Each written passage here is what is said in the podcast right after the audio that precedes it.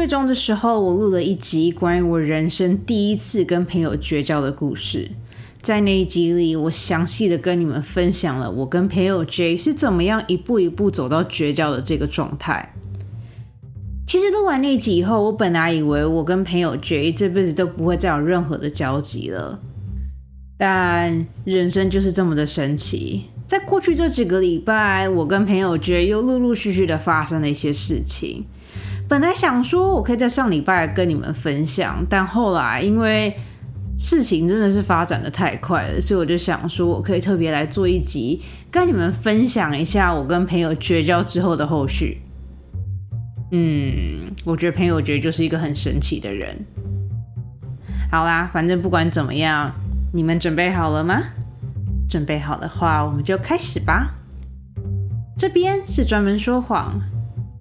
我是乘以十七。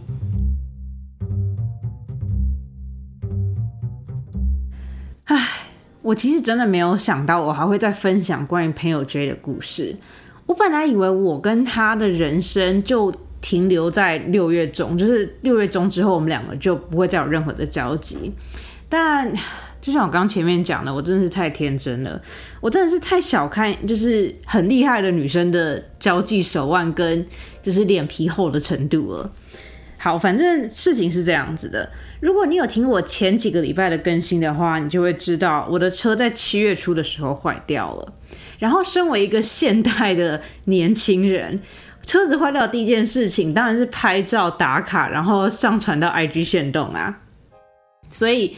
我当下就是这样子做了。结果当他那样子做一半，是因为我真的不知道该怎么办；然后另外一半是因为我想要问我身边的人，就是有没有人可以来救我。并不是说我不想要叫拖车，但是你知道当下就是还是会希望求助朋友嘛。但是后来，因为我身边的朋友要么就是正在旅行当中，要么就是出差，要么就是根本不在家，所以我到后来还是听我朋友的建议，然后就是找个拖车公司，就是好对，反正你们已经听过这个故事。如果你还没有听过这个故事的话，欢迎你去找我前几个礼拜的更新去听一下。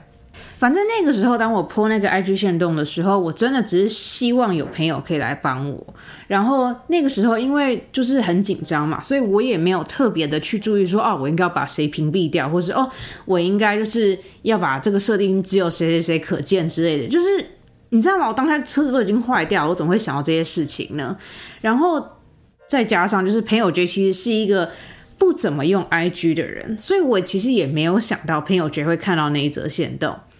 反正当我把那则线动抛出去之后，我就开始处理我车子的事情。然后我是到那天晚上回到家吃完晚餐以后，我才点开我的 IG，然后我才看到朋友觉竟然回复了我那一则线动。这件事情让我非常的惊讶，因为就像我刚刚前面讲的，朋友觉得是一个不怎么用 IG 的人。然后就是，反正对我来讲，就是我很惊讶朋友觉得会看到那一则线动。然后我就看到朋友觉得回复的那则线动，虽然说我很不想要。回复他，但是我还是手 手很贱的点开了他的那个他的那个回复，然后在那个回复里面，朋友觉得就是很担心我，就跟我讲说：“哦，你还好吗？你的车子怎么了？需要帮忙吗？”虽然说我住的离你很远，但是如果你有需要帮忙的话，你还是可以跟我讲，就是反正就是很关用很关心的语气在问我，就是我还好吗之类的问题。当你这样子被问的时候，你当然不可以就是用很。冰冷的语气去回答，讲说：“哦，我还好。”你知道吗？就是如果别人关心你，你理所当然的会想要，就是给他一点好的口气或者好的态度嘛。所以我就跟朋友就讲说：“哦，没有，没事，反正我就是我的车子坏掉了，但是我现在已经安全回到家了，不用担心。”这样子。我的讯息刚寄出去，朋友觉得就秒读秒回我，然后他就开始跟我讲说，哦，他以前车子也有坏掉啊，然后当初坏掉的时候是怎么样啊，然后他那个时候真的很可怜啊，然后他就开始跟我分享，就是他以前车子坏掉的时候有多可怜啊，然后发生了什么事情啊，然后你知道如果今天他要在我身边的话，他可以怎么样帮助我啊？他就开始跟我分享很多就是他过去的事情。但因为那个时候已经很晚了，然后我又很累，你知道，就是处理车子的事情真的很烦躁，所以我就是嗯啊的，就是努力的在据点他。那天晚上我大概据点他超过八次，或者可能有十次吧，反正我就是一直想办法要据点他。但朋友觉就是一直疯狂的开话题，然后到后来我就想说啊，你知道吗？真的已经很晚了，已经到一点凌晨一点一点半了吧，就是真的已经很晚，然后我真的已经很累了，所以我到后来我就直接已读不回朋友圈，我就心想说，哦，好，你知道，就是他应该会，你知道，知难而退之类的，所以我就已读不回他，然后我就去睡觉了。隔天早上六点。真的是六点整哦，我就开始不停的听到我手机一直在响，就是你知道各种讯息进来的声音，我就心想说，礼拜六早上六点，到底有谁这么缺德，会在这个时候疯狂的传讯息给我呢？我就要 就是知道半睡半醒的情况下，我就看一下我的手机，就我就看到朋友圈传了超级多讯息给我。然后讯息都是那种，就是你还好吗？你怎么了？你为什么后来没有回我？你是不是身体不舒服？还是你车子又怎么了？反正就是这样各种关心的关心的话题。然后我就心想说，啊，我我们我们两个六月中的时候不是正式绝交了吗？就是啊，你为什么现在突然要这样子关心我？好可怕！就是到底发生了什么事情？然后我就我就看了一下我的手机，然后我就心想说啊，算了，他可能真的只是。担心我之类的，然后我就简单的回复他，我就说哦，我没事，我真的只是太累了这样子，然后我就又回去睡了。我再一次醒来的时候，已经十一点半，快要十二点，接近中午了。我就又看了一下我的手机，然后我又发现朋友圈又传了很多的讯息给我，然后那时候我就心想说，他是不是很无聊啊？要不然他为什么要这样子疯狂的传讯息给我呢？这样就是在对于我来说，我完全不懂这件事情，就是。从早上六点传讯传到十二点，这个人到底是有多闲才会做出这种事情来啊？就是 好随便，你知道吗？反正呢，朋友圈就传了很多讯息给我，然后那个时候我就开始思考，说我是不是应该要不回他？因为如果我一直回他，他会不会以为我跟他已经知道就是重修旧好，然后他就可以装作什么事都没有发生这样子？所以我就。跟室友讨论，然后室友就跟我讲说：“哦，如果你还想要继续跟朋友追当朋友的话，你就回他吧。但是你知道吗？如果今天是室友的话，他可能是不会这样子做之类的。”他就开始给我他的建议。然后那个时候我就心想说：“啊，你知道吗？毕竟是从国中就开始认识到现在的朋友，就是现在这样撕破脸，好像也很尴尬。然后就是你知道，来日方长，毕竟。”我们两个人，我们两个人的爸妈家其实也都没有离得很远，就想说啊，算了，知道就是不要把事情搞得这么僵这样子。于是呢，我就开始很礼貌性的、简短的回复了朋友 J，然后朋友 J 好像是意识到，就是我现在有在回复他这样子，他就开始疯狂的跟我讲，他从他的人生就是最近发生了什么事情，就你知道，从六月中到七月初，其实也才短短的三个礼拜，他的人生就是。出现了非常非常多很丰富的事情。现在简单的举其中一件事情好了，我不知道你们有没有记得，但是我在以前的节目有提到，朋友 J 其实今年夏天本来是要搬到南加州的。他之所以要搬到南加州，是因为他考上了南加州那边的护士学校，所以他要去那边读书，然后之后就顺便开启他新的人生这样子。就是好，反正这这是另外一个故事，我以后可以跟你分享。好，反正他本来是在暑假的时候要搬去南加州的，然后那个时候就是当我们两个还是好朋友的时候，有一个明确的时间，然后我记得是六月底的某一天这样子，然后那个时候，就是我们两个还是好朋友的时候，我们俩就讨论说，哦，他搬去南加州以后要住在哪边啊，要找什么样的公寓啊，然后车子什么的要怎么样处理啊，反正那个时候我们就讨论了很多，然后我也一直以为。朋友 J 就你知道，在六月中旬就会正式搬下去南加州这样子。结果殊不知，就是在朋友 J 跟我分享他过去，你知道从六月中到七月初这段时间发生了什么事情以后，朋友 J 突然跟我讲说：“哦，他没有要搬去南加州了，他现在决定要搬到旧金山附近的一个城市，然后要住在那边，然后开启了他想要过的人生。”听到这边。我我真的是满头的疑惑，我就心想说，什么意思？你花了三年的时间，你好不容易考上这一间非常非常优秀的护士学校，然后你现在突然跟我讲说你不去上那间学校了，然后你现在要自己一个人搬去就是附近的城市，然后做一些你一直想要做的事情，你知道吗？这个就是这个一听就是一个陷阱啊！因为一个正常的人，当别人跟你讲说哦。我已经不去那个学校了，我要去做我一直想要做的事情。一般的正常人应该都会问说：“哦，那你想要做的事情是什么呢？你知道吗？就是一般正常人都会这样子问嘛。但是因为我真的不想要继续听朋友 J 分享他的人生了，所以我就选择性的据点他，我就跟他讲说：“哦，是哦，好棒哦。”然后就这样据点他，我也没有问任何问题，我就只是说：“哦，好棒哦。”结果殊不知，可能是因为那句“好棒哦”，就是你知道。让让朋友 J 有燃起了他想要分享的心理，他就开始跟我分享他想要做的事情是什么。然后他现在就是你知道要找新的公寓啊，然后他决定不要再做之前那份工作啦，他想要去做他自己喜欢的事情，然后把他的身心灵都调养到一个他觉得是完美的状态。他想要把自己就是提升到那个地方以后再去读那间学校。然后呢？就当朋友觉得，就是你知道，从一开始分享，从开始分享到现在，已经过了大概一个半小时了。朋友觉得还是滔滔不绝的一直在分享他的人生。然后，其实听故事听到这边，我已经就是满头的疑惑，我就心想说：第一，我们两个人不是在六月中的时候绝交了吗？你为什么还可以像是什么事情都没有发生过一样的在跟我聊天呢？第二，就是你是不用工作吗？你是你也是跟其他那些富二代的人一样，就是。靠爸妈养吗？什么叫做你想要做你自己喜欢的事情？什么叫做你想要把你的身心灵都提升到一个完美的阶段以后再去上课？就是有太多吐槽点了，你知道吗？哦，真的是我啊啊啊！那天下午。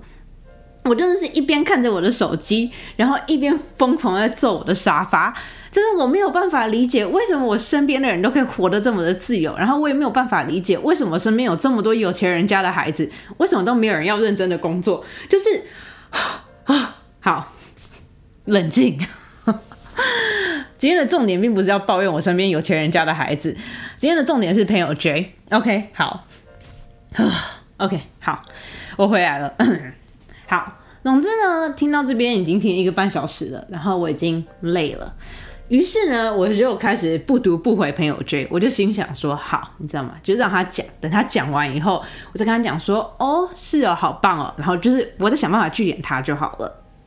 于是我就开始不读不回朋友圈，朋友圈还是一样非常非常热烈的在跟我分享他的人生。他就跟我讲说，哦，他想要找什么样的公寓啊？他想要找多大的公寓啊？他想要找怎样子采光的公寓啊？他想要你知道，就是每天过着去咖啡店，然后拿着一本书去咖啡店喝咖啡，然后吃小点心的生活啊，就诸如此类那种完美的梦、完美的人生这样子。然后。其实我到这个时候，我已经要有点火大了，但是我又不想要把这种心情表现出来，因为我真的不想要再浪费任何时间在朋友 J 身上，所以我就开始不读不回他。我不读不回到隔天早上，好像十点多的时候吧，我才你知道，就是跟他讲说：“哦，好棒哦，恭喜你！”你知道吗？就是我这个时候已经不读不回他超过十六个小时喽。当我回复他讲说哦，好棒哦，恭喜你！当我回完这个讯息以后，他又马上秒读秒回我，又开始跟我分享一些有的没有的事情。然后这个时候，我真的觉得就是很心累，所以我就决定我要把他的那个他的那个讯息那一栏关静音，然后就是不要理他这样子。就这样子，我们两个就开始处于一个非常神奇的交流模式，就是朋友绝会每天传就是三篇文章，然后我就只会回他一句话。就这样子，我们这个神奇的聊天方式维持了一个礼拜。对我也很惊讶，这有办法维持一个礼拜。总之呢，我们两个就这样子，就是你知道聊了一个礼拜之后呢，朋友 J 突然问我，我下个礼拜天有没有空？我就心想说，你现在是要约我出去吗？我们两个啊，你知道，我就真的不懂，因为我们两个明明已经绝交了。然后我们已经跟你讲说，我礼拜天不行了，你为什么还要再约我出去？你为什么要约礼拜天？就是，我就完全不懂这个这个人在想些什么，然后我也不懂这个人到底有没有把我之前讲的话听进去，所以我就很有耐心的跟他讲说，我之前已经跟你讲了，我礼拜天不行，然后我接下来的行程也都已经排满了，所以如果你要跟我约的话，可能要我们要以后再看这样子，我就。我不想要直接把话说死，因为我真的觉得这样子就是，毕竟都已经是大人了，就觉得你知道，过了这么久再跟别人吵架是一件很丢脸的事情，所以我就很委婉的跟他讲说，我接下来都有事情了，然后我可能要你知道好几个月以后才有办法跟你约这样子。当我讲完这句话以后，朋友 J 讲了一句让我到现在都还是非常非常，就是我光是想到我就觉得很火大的一句话，他就跟我讲说，哦。是哦，那要不然我们等你确定有空再约好了。我不希望你再犯跟上次一样的错误。各位，你你们有听到他讲什么吗？他讲说是我的错误。哎，你们你们你们懂我当下就是当我看到这句话，我有多么的火大吗？就是。如果你有听过我六月中那一集的话，你就会知道，我真的从头到尾都不觉得我有犯任何的错误。我们明明就已经约好那一天了，然后我也明确的跟他们讲，我那一天 OK 了，是他们自己 cancel 掉我，是他们单方面 cancel 掉我的，而且他们也没有跟我讲，是我到后来问了以后，他们才告诉我说，哦，我们那天没有要见面啊，所以。如果今天我已经尽到我的责任，就是我已经跟你讲说我哪一天 OK 了，然后我也非常确定的跟你讲说我那一天一定会去跟你们见面，然后你们单方面就是 cancel 掉我的话，为什么这会是我的错误呢？是他们是他们单方面 cancel 掉那一方的错误啊，怎么会是现在变成是我的错误了呢？我跟你讲，那个时候当朋友 J 就是写的那那句话，然后寄给我之后，我当下真的是。我我真的不知道那个当下我到底揍我沙发几拳，因为我真的是太火大，我真的不懂怎么会有人这么厚脸皮的跟我讲那句话，就是他到底是活在什么样的世界才会觉得是别人的错而不是他自己的错误？就你知道吗？我我我就连到现在，就连就连到现在，我想到他跟我讲那句话，我都还是会非常非常的生气。然后当我收到那个讯息以后，我。就我刚讲，我真的揍我沙发好多钱，然后揍完沙发以后，我就开始在思考，我是不是应该要写一篇小作文，跟他讲说，我真的不觉得是我的错误，从头到尾都是你们的错误。我就我就开始很生气，然后我就写了，我真的写了一整篇的文章。然后当我写完那篇文章，然后当我已经知道就是重复检查了三次，当我准备要寄了以后，我就又开始沉下心来，我就心想说，如果今天我把这封。这就是把这个小文章寄出去的话，那我就真的是跟大家撕破脸了。然后我跟朋友就是中间的共同朋友也一定会觉得，就是我是一个疯子。因为如果他只是截图那那，他只是截图那个对话的话，就变成是他很心平气和、很开心的在跟我分享一件事情，但是我却像一个疯子一样，就是写一整篇作文，然后开始就是讲述他才是错的那一方啊，就是 好，我要冷静。好，反正呢，就是当我写完那篇作文，然后当我检查三次，当我准备要寄出去以后，我就意识到说，如果我今天已经真的不想要跟他当朋友的话，我根本没有必要花费时间、花费力气再跟他生气。就是如果今天是一个很成熟的人在面对这件事情的话，我相信他会选择性的忽略他，然后就不再做任何的回应，不再做，再不再回复任何的讯息，就是完完全全就是把他当空气，然后。我就意识到说，如果我再继续这样钻牛角尖，然后再翻旧账的话，我永远都没有办法成为那个我觉得应该是成熟的大人应该要有的，你知道，就是应该要有的一个形象。于是，然后，在录这一段的时候，我真的是深呼吸了很多次，才有办法把这个故事好好的讲完。好，反正呢，就是当我就是想通这件事情以后，我就。我就很简单的回了一个叉 D，然后我就没有再回复他任何的讯息了。当我回复完叉 D 以后，他可能以为我就是你知道，还是继续跟他当好朋友之类的，他就开始又跟我分享了很多他你知道，终于签了他的新的公寓的事情啊，然后新的公寓长得怎么样啊，就你知道就开始跟我分享很多关于他未来新生活的各方面的事情。但是我就已读不回他，我就也没有再做任何的回应这样子。然后好，其实。关于朋友追的故事大概就是先这样子，然后我要跟你们分享一下，就是后来一些就是其他的事情。当我已经下定决心，就是决定不要再跟朋友追当朋友之后，我就突然想到，为什么我跟朋友追之间的共同朋友都完全没有来问我最近怎么样呢？你知道吗？就是我跟朋友追，其实我跟朋友追有一个共同朋友是。我从就是我来美国的第一天就认识他了，然后我跟他真的是，就是我们俩在个性上面都非常非常的相像，然后我就突然意识到说，为什么这个人都完全没有来问我最近过得怎么样呢？而且上一次我就是我跟朋友 J 在那个群组里面，就是也没有说在吵架，但是反正是朋友 J 在骂我那个时候，我那个朋友也没有站出来，然后就是意识到说我这个朋友都没有出来帮我讲话以后，我就。开始变得有点沮丧，因为我就觉得我跟着我这个朋友应该算是关系蛮好的，就是很多事情我们俩都会跟彼此分享，但是他却完全没有来关心我。然后就是反正意识到这件事情的之后几天，我都有一点点小小的忧郁。我就觉得说，原来我跟这个女生的友情其实没有我想象中的这么好吗？就是，就是我完全不知道我应该要做出什么样的。举动跟用什么样的心态来面对这件事情，然后刚好就是，反正就是因为我这个回到我车子坏掉那件事情，好，反正就是我车子坏掉之后，我就有很多朋友就是会来关心我，然后我就跟我其中一个也不能说是特别好的朋友，但就是是可以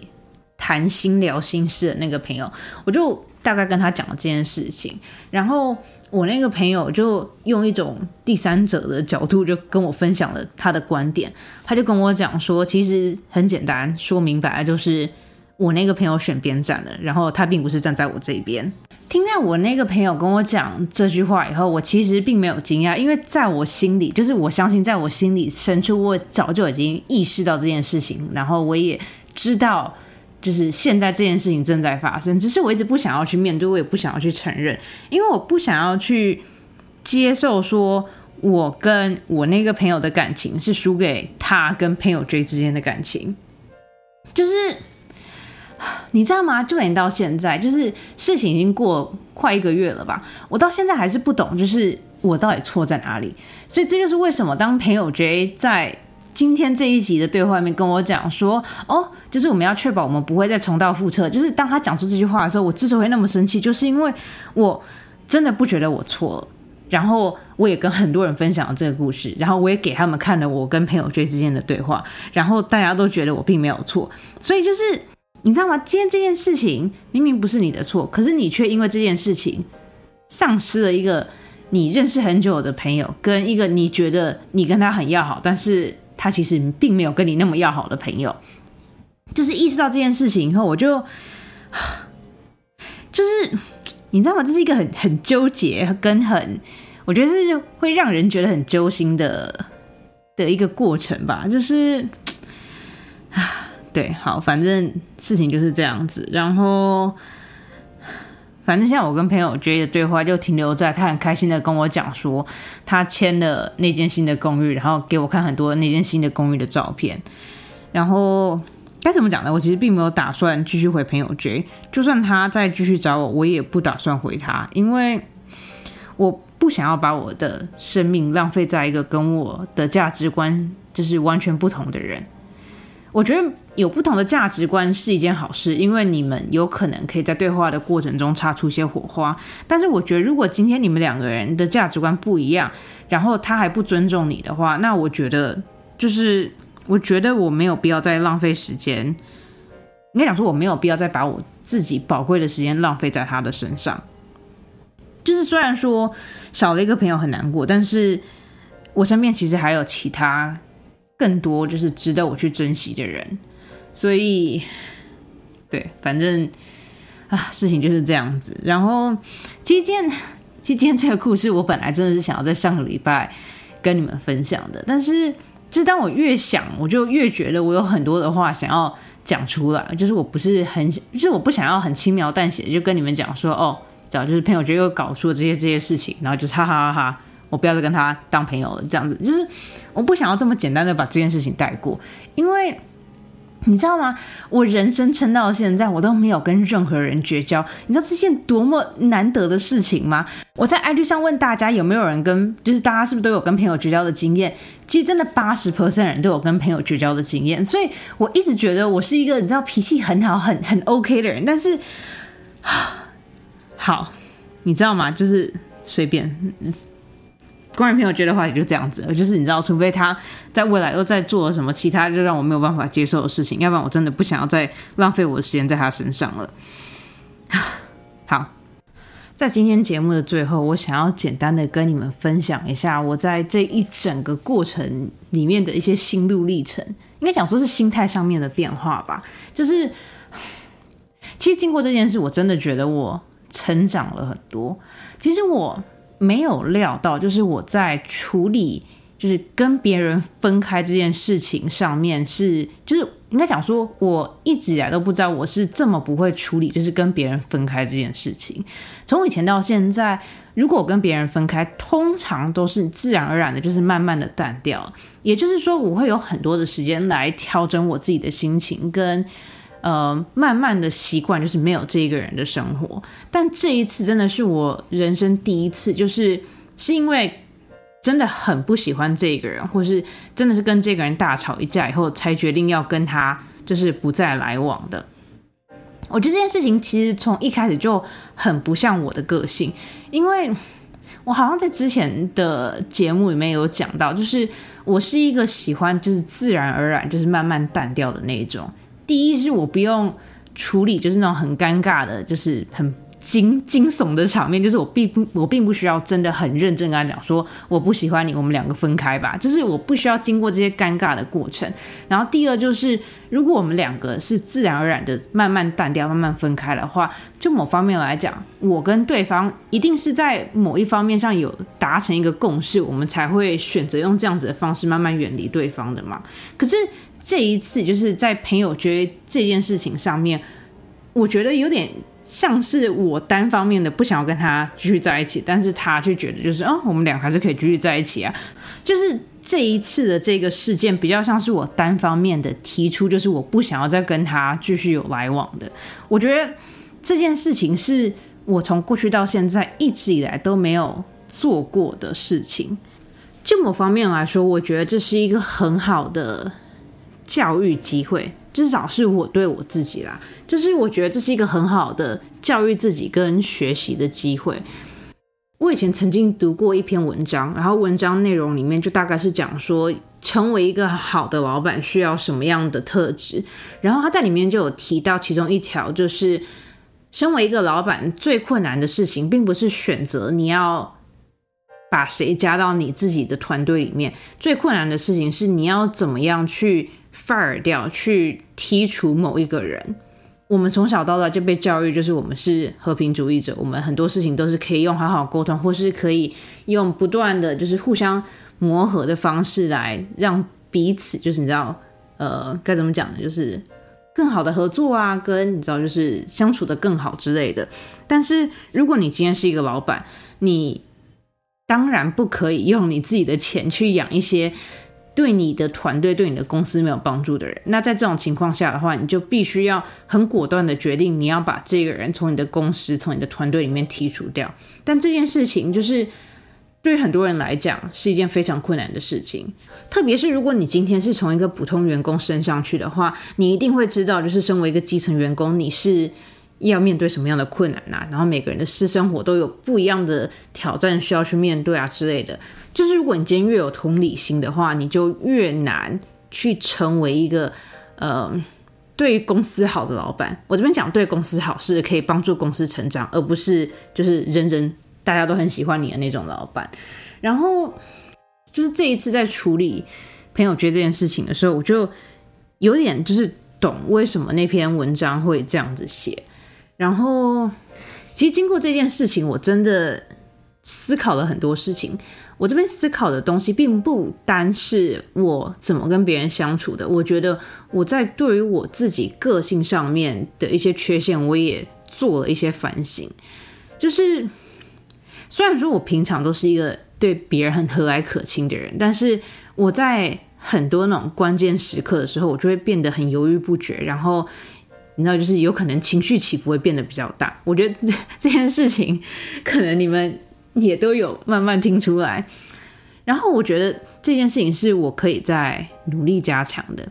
我在这边并不是说我想要变成一个冷漠，然后没有任何感情的机器人。我这边讲的就是想要改变的是，我希望我可以就事论事的，用很和平、很平静的心态 去跟别人探讨，就是我们中间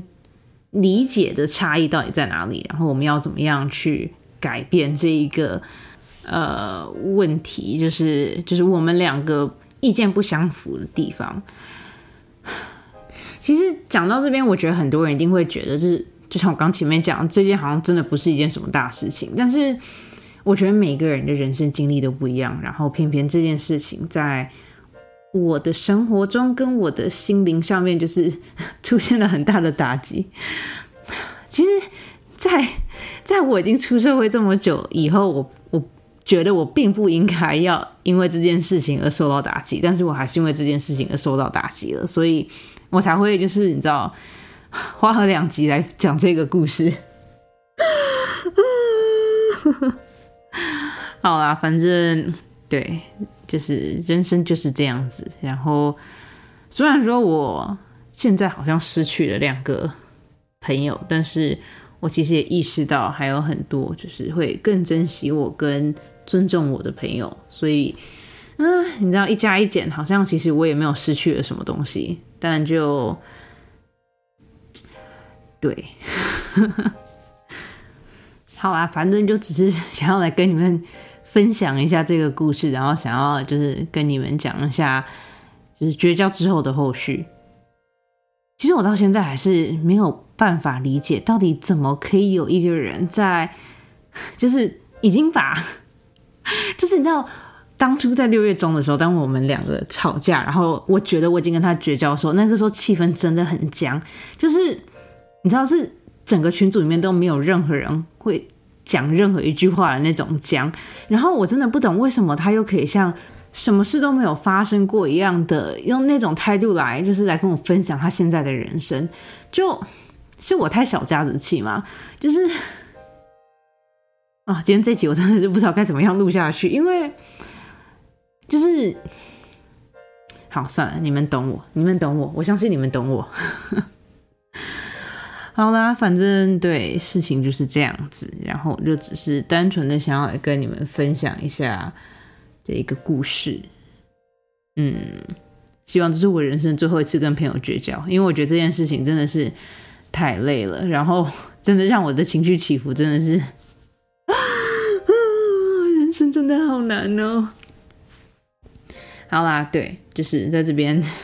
在这边再一次的，就是。希望大家都可以好好的珍惜你自己。如果你今天遇到一个你觉得他对你很不好，然后我觉得就是你知道吗？如果你应该讲说，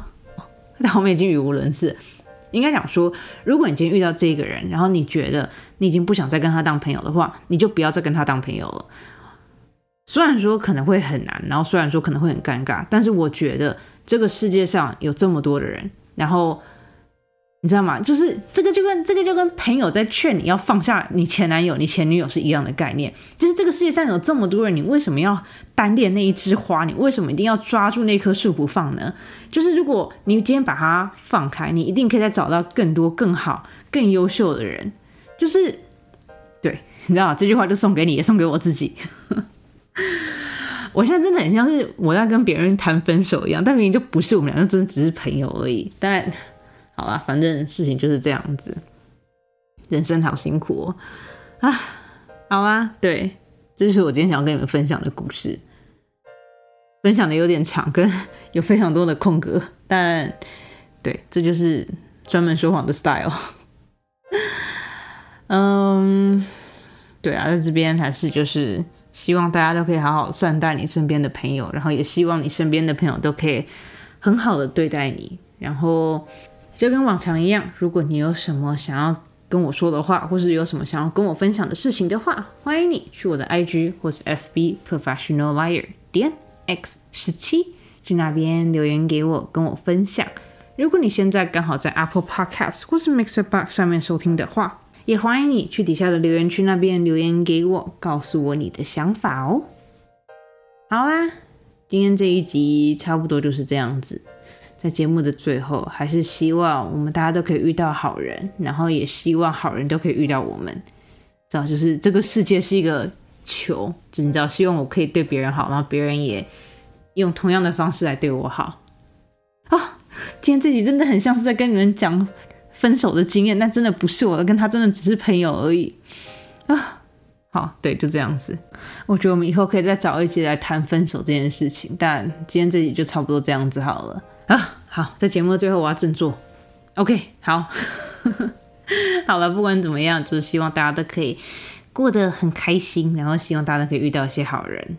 我不知道为什么最近节目的结尾都是一些祝福的话，明明是一个 podcast 节目，却搞得好像我在写贺年卡一样，最后只要写一个财源广进、恭喜发财、事事顺利之类的这些，然后基本的基本的祝贺语。好啊，反正就是这样子，嗯，对，就这样子。好啦，这边是专门说谎，我是乘以十七，我们下个礼拜见喽，晚安。